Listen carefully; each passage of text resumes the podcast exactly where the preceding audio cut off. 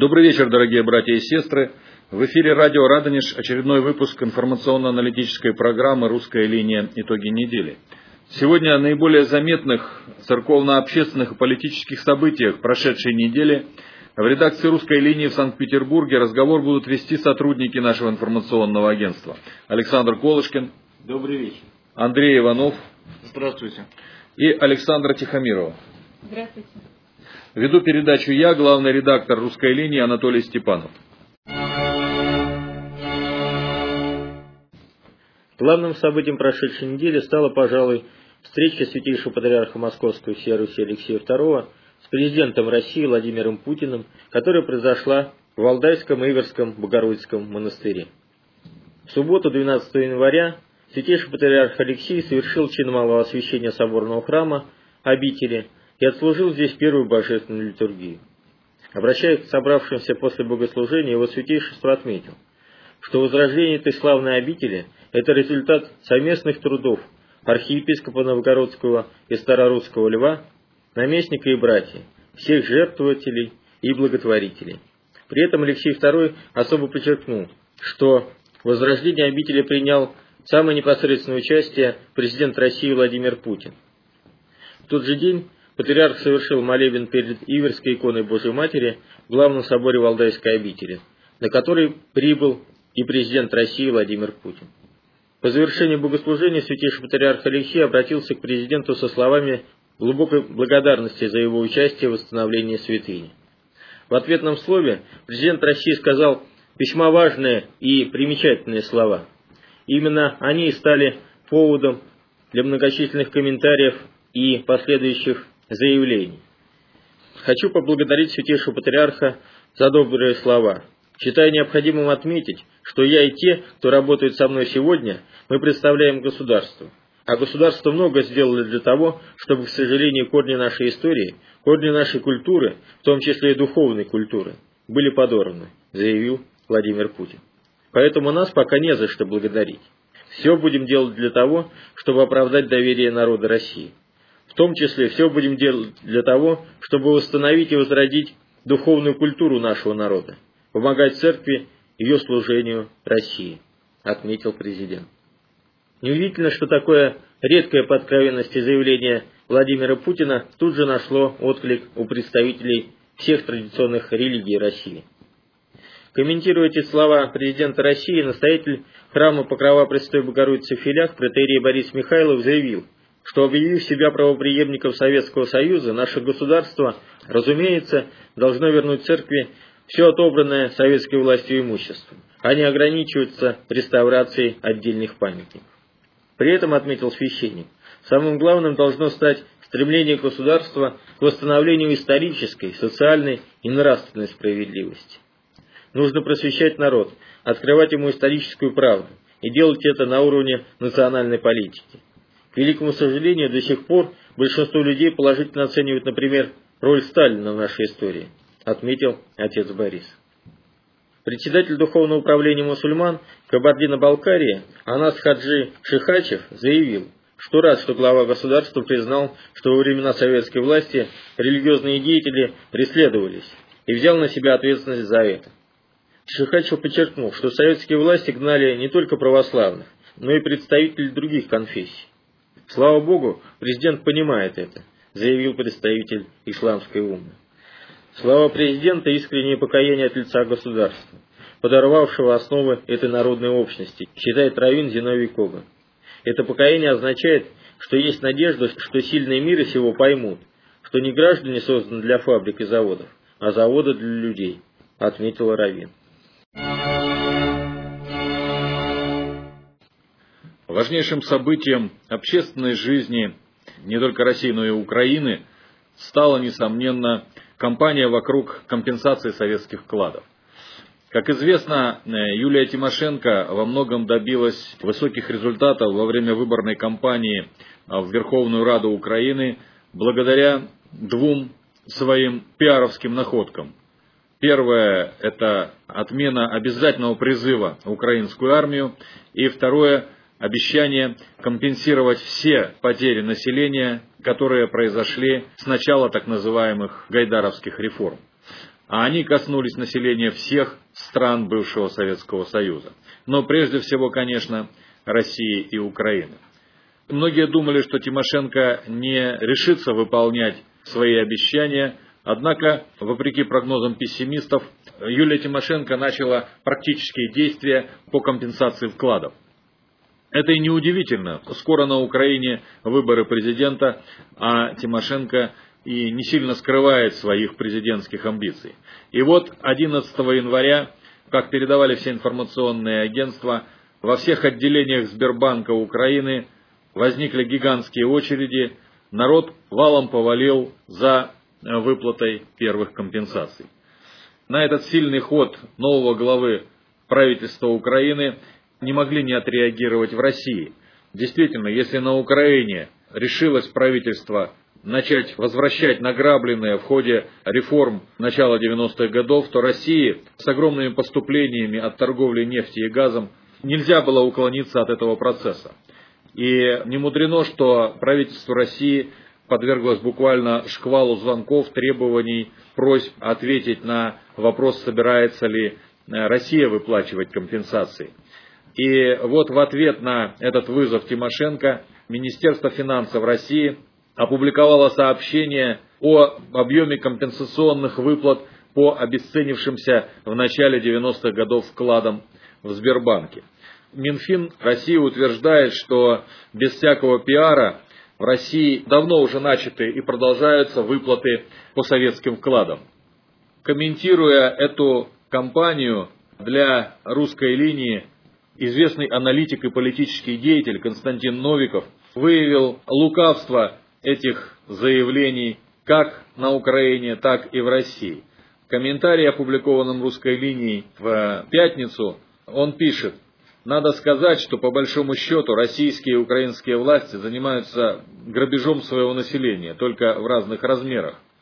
Да, если не считать набежавших процентов по вкладам, советский рубль 1991 года по покупательной способности равен 90-100 российским рублям 2008 года. То есть это примерно 4 доллара США по нынешнему курсу. А в России же дают за рубль сбережений 1991 года, то есть за 4 доллара США, 2 российских рубля, то есть примерно 8 центов. На Украине за один советский рубль дают 1,05 гривны, то есть примерно 20 центов. То есть в России в 50 раз меньше того, что должны были бы получить граждане, а на Украине в 20 раз. Да и выдадут не все на Украине и не все и не всем в России. Действительно, те условия, которыми ограничило свои выплаты как правительство Украины, так и правительство России, приводят к тому, что не все и далеко не все получат в качестве компенсации за обесценившиеся вклады начала 90-х годов. Новиков совершенно резонно ставит вопрос о несправедливости компенсации отобранных у наших граждан накоплений и говорит о том, что источниками возврата этих накоплений должны были бы стать выплаты со стороны выгодоприобретателей, то есть со стороны тех, кто скупил за бесценок предприятия. Этих людей, считает Новиков, надо заставить вернуть рыночную разницу, всю или хотя бы ее часть, как это делалось, кстати, во многих странах, имевших похожие проблемы, например, в Великобритании а полученные деньги аккумулировать в фонде компенсации и тогда уже вернуть гражданам все утраченное по справедливости. Многие говорят, что это может лечь тяжелой нагрузкой на бюджет, что это может привести к росту инфляции. Однако есть много способов для того, чтобы избежать, в частности, можно было бы расплачиваться с населением не наличными деньгами, а товарами отечественных производителей.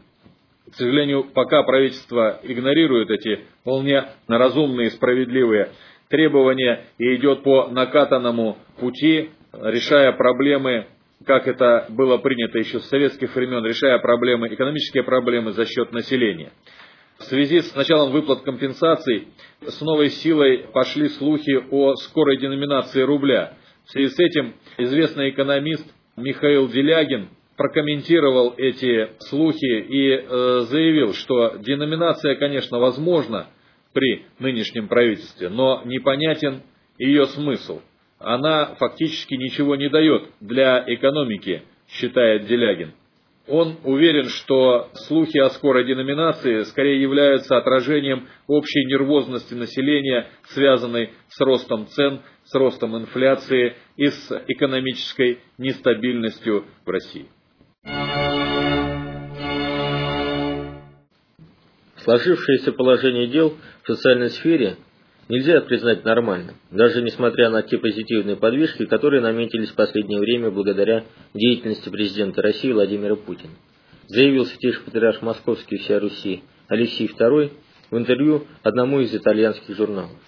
По словам представителя русской церкви, стагнация социальной сферы, которую мы все еще наблюдаем сейчас, чревата серьезными негативными последствиями как для структуры общества, так и для политической стабильности.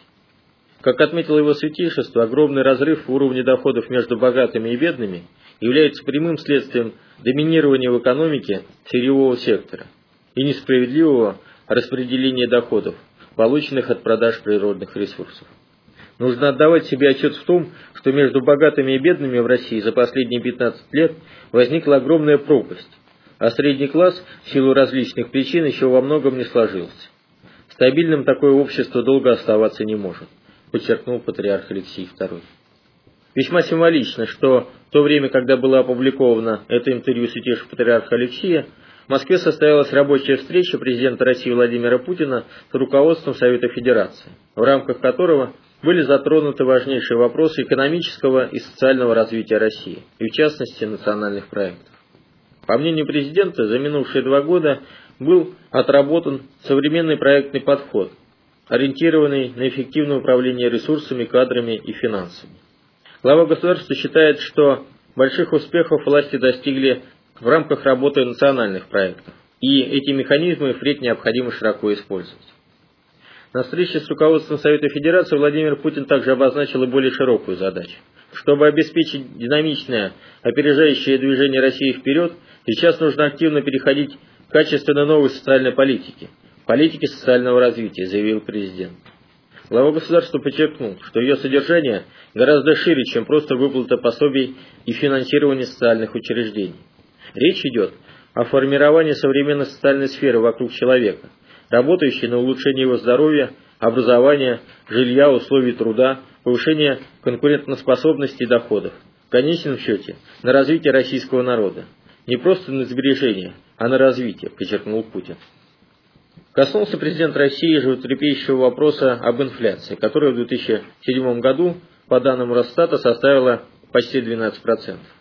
Это самый высокий показатель с 2003 года, когда цены выросли на 12%. Тем не менее, Владимир Путин довольно спокойно отреагировал на данный факт. Он лишь пожурил правительство, выразив надежду, что с этой проблемой удастся справиться в самое ближайшее время.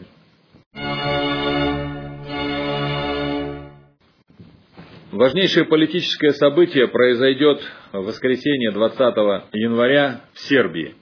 Там состоится первый тур выборов президента страны.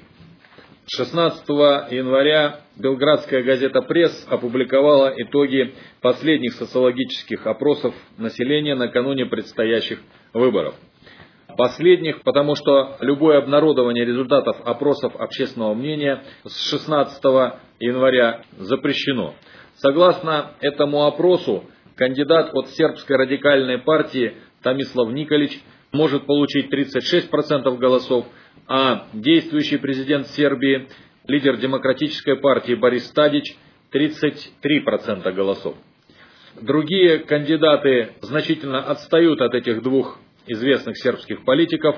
Таким образом, если эти данные опроса окажутся достоверными, в Сербии неизбежен второй тур президентских выборов, который уже запланирован на 3 февраля, если в первом туре ни один из кандидатов не получит 50% плюс один голос. В связи с этим уже сейчас строятся разные прогнозы на то, как будет развиваться ситуация после первого тура и кого из основных кандидатов, Тадича или Николича, э, поддержат другие сербские политики, не набирающие необходимого количества голосов для прохождения во второй тур. Томислав Николич, возглавляющий сербскую радикальную партию, хорошо известен как политик русофил, как политик симпатизирующий России и заявляющий о необходимости укрепления тесных связей между Сербией и Россией. Поэтому его кандидатуру поддерживают э, многие сербские патриотические силы и сторонники независимого и пророссийского курса Сербии. Так, на этой неделе русская линия опубликовала обращение известного сербского ученого, академика Михаила Марковича, который призвал сербов голосовать именно за Николича. Маркович заявил, нужно быть слабоумным, чтобы поверить в обещание европейской интеграции, что является главным козырем предвыборной кампании лидера сербских демократов Бориса Тадича. Между тем, самому Тадичу крупно повезло. 15 января, в самый разгар предвыборной кампании, ему исполнилось 50 лет. В связи с этим многие политические государственные деятели, конечно же, поздравили Тадича с юбилеем. Поздравил Тадича и глава России, президент нашей страны Владимир Путин. И это поздравление политтехнологи Тадича искусно использовали для политической пропаганды. Дело в том, что Владимир Путин является чрезвычайно популярным в Сербии, особенно а, в последнее время, когда Россия проявляет твердую позицию в вопросе Косово. Поэтому всякий намек со стороны Путина о симпатиях к тому или иному кандидату может сыграть очень большую роль в распределении голосов избирателей. Таким образом, фактор Путина становится фактором внутренней политики Сербии. Между тем, на этой неделе продолжалось обсуждение проблемы Косово, которая является, конечно, важнейшей проблемой для сербского народа.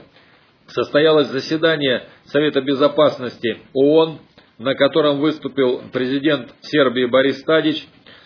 Тадич известен как сторонник мягких компромиссных мер в отношении Косово поскольку он выступает за вступление Сербии в Европейский Союз и в НАТО, однако даже он вынужден реагировать на общее настроение, господствующее в Сербии. И в ходе выступления в Нью-Йорке Учитывая, видимо, предвыборную ситуацию, Тадич довольно жестко заявил о том, что Сербия будет отстаивать всеми демократическими способами и на всех демократических площадках свою территориальную целостность. Он напомнил о резолюции Совбеза ООН 1244, которая гарантировала суверенитет и территориальную целостность Сербии. После заседания постоянный представитель России в ООН Виталий Чуркин встретился с президентом Сербии и еще раз подчеркнул, что позиция России по Косово остается неизменной. Об этом, кстати, на этой же неделе заявил и президент России Владимир Путин – отметивший, что урегулирование косовской проблемы должно быть найдено на путях поиска компромисса между сербами и косовскими албанцами. Между тем Виталий Чуркин сообщил, что в Совете Безопасности ООН увеличилось число стран, поддерживающих позицию России по статусу сербского края. Стоит побороться за то, чтобы были использованы все возможности для достижения приемлемого для всех сторон решения вопроса Косово, заметил Чуркин. На прошедшей неделе православная общественность активно обсуждала очередную скандальную выходку телеканала НТВ, который в новогоднюю ночь с 13 на 14 января продемонстрировала безобразное шоу «Пожар в джунглях». На российском телевидении пошлость отвоевывает все больше и больше пространства. Если раньше это было каким-то исключением, то сейчас это уже становится правилом. А видов такой пошлости наше телевидение предоставило весь спектр, заявил в связи с этим руководитель пресс-службы Московской патриархии священник Владимир Вигелянский. Он выразил сожаление, что в России нет такого органа, в который люди могли бы пожаловаться на содержание телепрограмм. Это еще раз говорит о необходимости создания в стране общественного совета по телевидению, где могли бы разбираться подобного рода дела и жалобы, подчеркнул отец Владимир. В свою очередь, заместитель главы отдела внешних церковных связей, протерей Всеволод Чаплин, заявил, что особенно противно, когда в новогоднее шоу становится пропагандой разврата, распущенности, пошлости вроде шоу «Пожар в джунглях». По словам отца Всеволода, О том, что все это людям надоело и ими отторгается, сегодня не говорит только ленивый. Об этом говорят и политики, и педагоги, и священники, и врачи, и психологи, и деятели культуры, в конце концов, сами журналисты. Когда же, наконец, этот голос повлияет на тех, кто принимает решения? Резонно задал вопрос священнослужитель. Известный православный публицист, профессор Московской духовной академии, диакон Андрей Кураев, комментируя вызвавшее справедливое негодование православной общественности страны новогоднее шоу «Пожар в джунглях», заявил, НТВ порадовала свою аудиторию новогодним шоу. Девушки топлес, гомосексуальные ужимки, намеки, и говорят не только намеки. Если бы такое было 10 лет назад, можно было бы и бровью не повести. Но за путинские годы все ТВ стали кремлевскими. Иное мнение просто не имеет шансов прорваться на московский телеканал, тем более в прайм-тайм. Как справедливо заметил отец Андрей, НТВ, освобожденный от Гусинского, было передано «Газпрому», а от правительства «Газпром» курирует нынешний наследный принц Дмитрий Медведев. В связи с этим отец Андрей выразил намерение заняться предвыборным шантажом. Господин преемник, если после протеста представителей всех традиционных религий России вы не выскажете вашу оценку продукта курируемого вами телеканала, мне будет трудно не считать, что подлинно любимым вашим нацпроектом является растление молодежи вообще и пропаганда гомосексуализма в частности. И это мое мнение наверняка скажется на избирательном поведении как моем, так и многих людей, которые предпочитают жить не в джунглях, а на Святой Руси, заключил отец Андрей. В связи с появлением на одном из центральных телеканалов России очередного скандального шоу появилась вновь идея создания общественного совета по нравственности на телевидении. В связи с этим клуб православных журналистов выступил с заявлением о намерении добиваться создания подобного рода общественного совета. Предполагается, что в Совете будет категорически исключена любого рода цензура, особенно предварительная.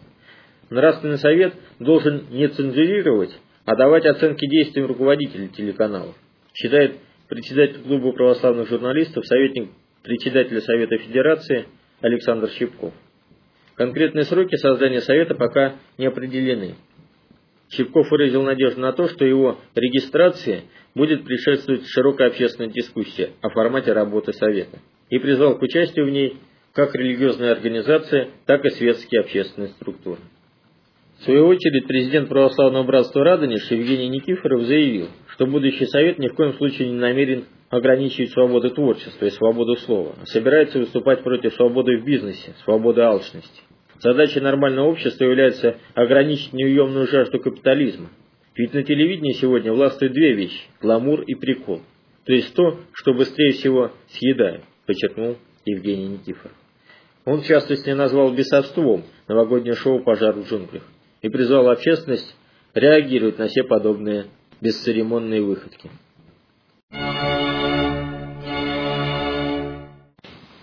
Президент России Владимир Путин не поедет на инаугурацию новоизбранного президента Грузии Михаила Саакашвили, которая намечена на 20 января. Вместо Путина Россию будет представлять глава российского МИД Сергей Лавров. Впрочем, надо отметить, что уровень представительства на инаугурации переизбранного Саакашвили будет невысоким. Даже такой союзник Саакашвили, как украинский лидер Виктор Ющенко, решил не участвовать в церемонии инаугурации президента Грузии что, видимо, мотивируется неустойчивой политической ситуацией в республике. Как известно, объединенная оппозиция Грузии не признала законными результаты состоявшихся выборов. Поэтому в день инаугурации Саакашвили 20 января она решила провести массовый митинг. Противники Саакашвили намеревались организовать массовое шествие в центре города, пройти от площади революции Рост до площади Свободы – Однако мэрия Тбилиси не дала разрешения на митинг в этом районе, заявив, что шествие помешает торжественным мероприятиям, связанным с инаугурацией. Поэтому оппозиционеры, скорее всего, соберутся на ипподроме, где и выскажут свои претензии к нынешней грузинской власти. Напомним, что объединенная оппозиция Грузии настаивает на том, что ее кандидат Леван Гачичеладзе выиграл президентские выборы, или, по крайней мере, прошел во второй тур. В связи с нестабильной политической ситуацией в республике католикос-патриарх всея Грузии Илья II призвал власти оппозицию продолжить диалог в целях стабилизации обстановки в стране. Мы обращаемся к властям оппозиции всему народу с призывом проявить мудрость, терпение и способность выслушать друг друга с целью недопущения обострения ситуации и развития неуправляемых процессов, заявил предстоятель грузинской церкви. В своем заявлении католикос-патриарх отметил, что стороны должны продолжить постоянные консультации с тем, чтобы сейчас и в будущем решать сложные вопросы только путем переговоров. Для мира и блага Грузии обе стороны обязаны пойти на определенные уступки, заключил Илья II.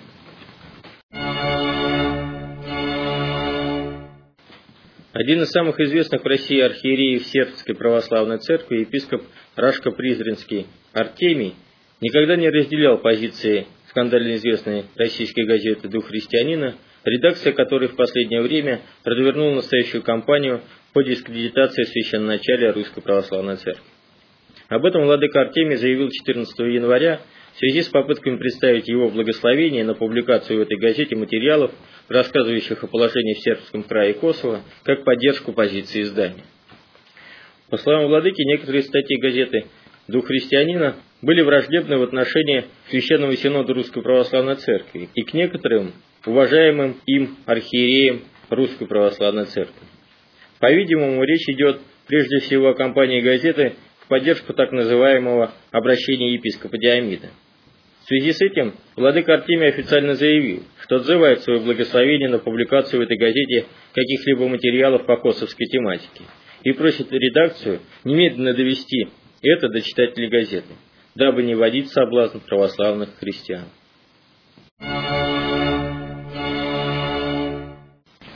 Двенадцатого января перед иконой Вифлеемских младенцев у Казанского собора в Санкт-Петербурге состоялось молитвенное стояние против абортов, организованное православным медико-просветительским центром «Жизнь».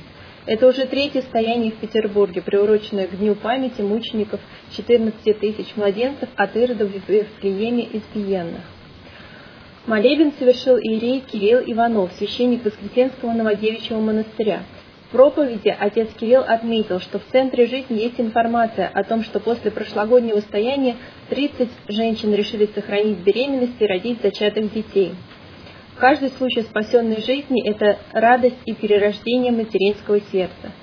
Всех неравнодушных Центр «Жизнь» приглашает на молебны перед иконой Вифлеемских младенцев, которые совершаются в Новодевичьем монастыре, храме Казанской иконы Божией Матери, каждое первое воскресенье месяца.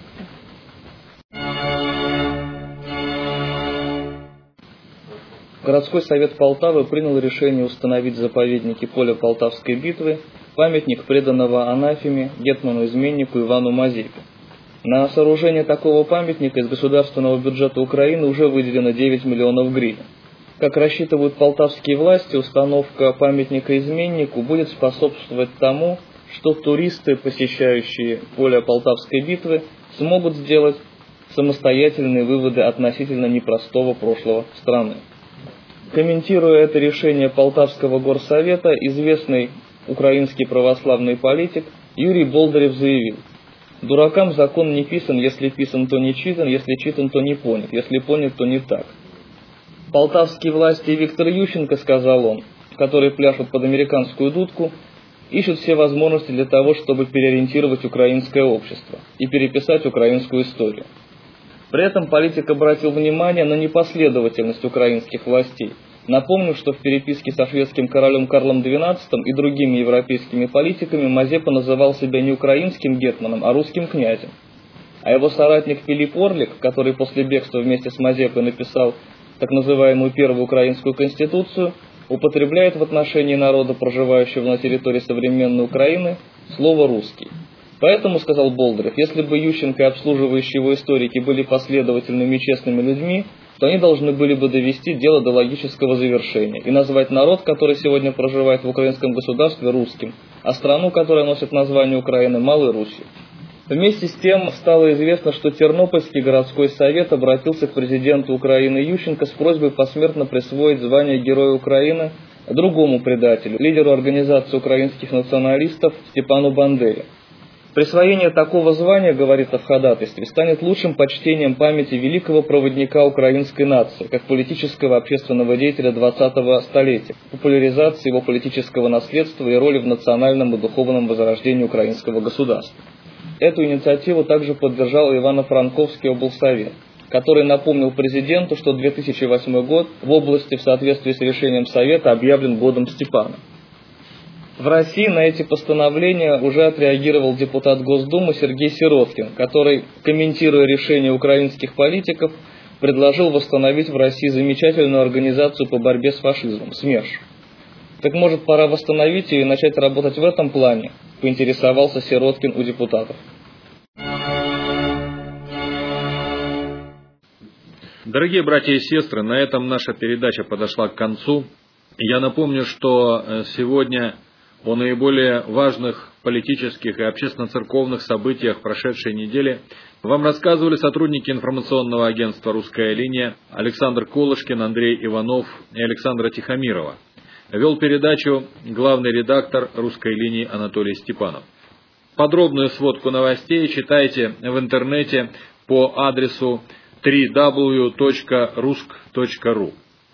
Наша передача выходит в большой и радостный праздник Крещения Господня или Богоявления, с которым мы поздравляем всех наших радиослушателей. До новых встреч в эфире.